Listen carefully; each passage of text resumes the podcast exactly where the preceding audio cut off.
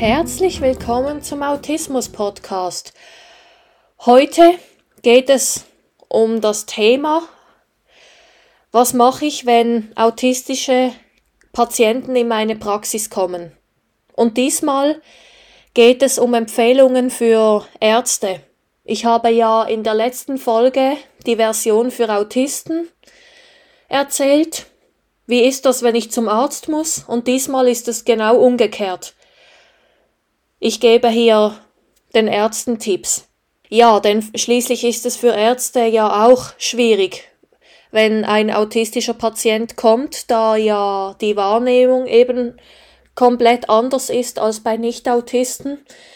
Ja, einfach die Reaktion von autistischen Patienten. Wenn es zur Untersuchung geht und der Patient fängt da irgendwie an, sich zu wehren mit Händen und Füßen oder schreit, dreht sich weg, was weiß ich, ja, oder wenn er nur schon eine Reizüberflutung bekommt, wenn das Wartezimmer voll ist und dann wird's dort schon laut und der Patient wird erschöpft. Also wie gesagt, Ärzte, die von Autismus wenig wissen, also wenig über das Thema wissen, die sind dann total überfordert meistens, wenn sie das halt einfach nicht verstehen. Warum dreht der Patient jetzt durch?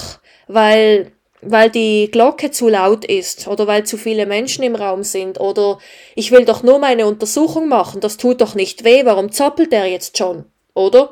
Oder wieso stellt er so freche Fragen? Das fragt man doch nicht. Wie benimmt er sich? Also lauter solche Dinge, weil das Verhalten einfach so fremd ist. Und das ist immer wieder ein Thema. Und ich habe auch schon in Fachbüchern gelesen, dass der Patient sich da dementsprechend in Klammer unpassend verhalten hat und dann ja, haben die Eltern da Vorwürfe bekommen, was hast du für ein Kind oder was geht da ab? Was schämt, schämen sie sich oder so ähnlich? Also, das gibt's immer wieder. Und genau in solchen Momenten möchte ich aufklären. Ich möchte da als Ratgeberin zur Seite stehen, ich bin selber im Autismus-Spektrum und biete Autismusberatung an. Ich kenne das alles. Zum Glück war es bei mir nicht so schlimm, Gott sei Dank. Klar, ich bin auch sehr schmerzempfindlich. Das betrifft jetzt nicht die Reize im Raum, da bin ich weniger betroffen. Die Hausglocke war aber schlimm, als ich ein Kind war, da habe ich auch immer losgeschrien. Aber heute ist es eher so bei mir, dass ich total Angst habe, wenn sie Blut nehmen wollen. Oder ähm, andere Dinge. Ich habe sehr Angst vor der Spritze, ich habe Angst vor anderen Dingen, die weh machen können. Ich fange dann an zu zittern und sage, oh Gott, ich habe so Angst. Und ebenso mache ich das. Ich spreche den Arzt direkt darauf an. Ich bin Autistin. Ich bin sehr empfindlich, was Schmerz angeht, weil ich da intensiver wahrnehme. Genau, genug von mir erzählt. Jetzt komme ich wieder zum eigentlichen Thema zurück. Also, liebe Ärztinnen und Ärzte, wenn ihr mal einen autistischen Patienten habt, fragt am besten die Eltern gleich, worauf muss ich denn achten? Was beruhigt den Patient oder die Patientin? Was kann ich für ihn oder für sie tun, dass es dass die Person einigermaßen entspannt ist? Wie kann ich die anderen Gäste in dem Sinn schützen? Also schützen, das klingt jetzt so negativ und vorwurfsvoll. Ich meine, was kann ich tun, damit alle Patienten sich wohlfühlen, dass wir hier kein Chaos haben? Genau. Und am besten, liebe Ärzte, informiert euch auch so gut über Autismus. Klar, das, das klingt jetzt so wie noch mehr Arbeit, dabei habt ihr schon sehr viel. Ich meine einfach, das ist einfach ein gut gemeinter Tipp an euch.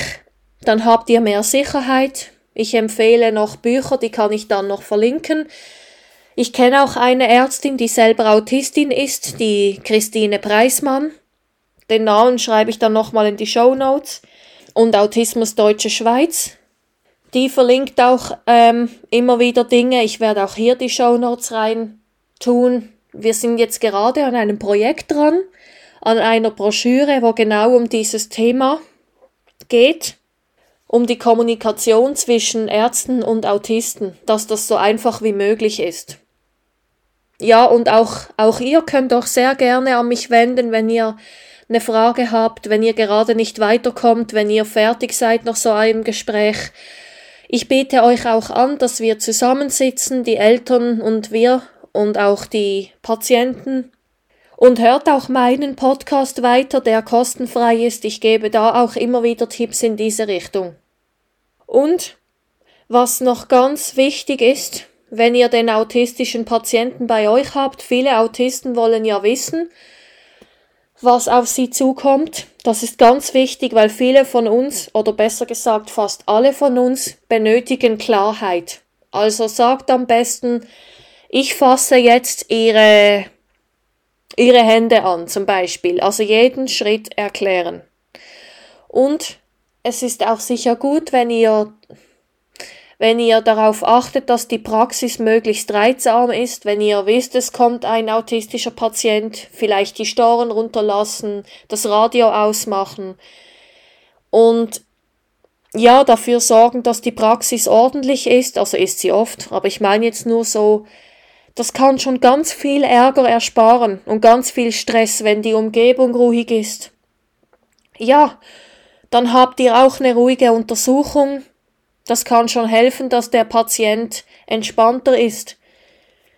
Ja, und vielleicht lohnt es sich auch bei der Untersuchung die Person ablenken, indem ihr gemeinsam über die Spezialinteressen des Patienten redet, dass ihr da fragt, hey, was magst du besonders gern? So haben das die Ärzte auch bei mir gemacht, die haben einfach Fragen gestellt. Ja, das machen sie oft, weil sie mich kennen und wissen, ich bin Angstpatientin. Also es lohnt sich. Und wenn ihr auch da noch weitere Fragen habt, schreibt mir an fragen at autismus.live.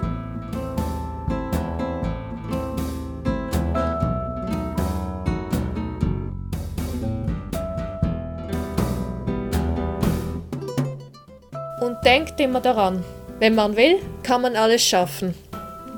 Ich würde mich sehr freuen, wenn ihr meine Seiten besucht auf autismus.live. Und folgt mir doch gerne auf den sozialen Medien.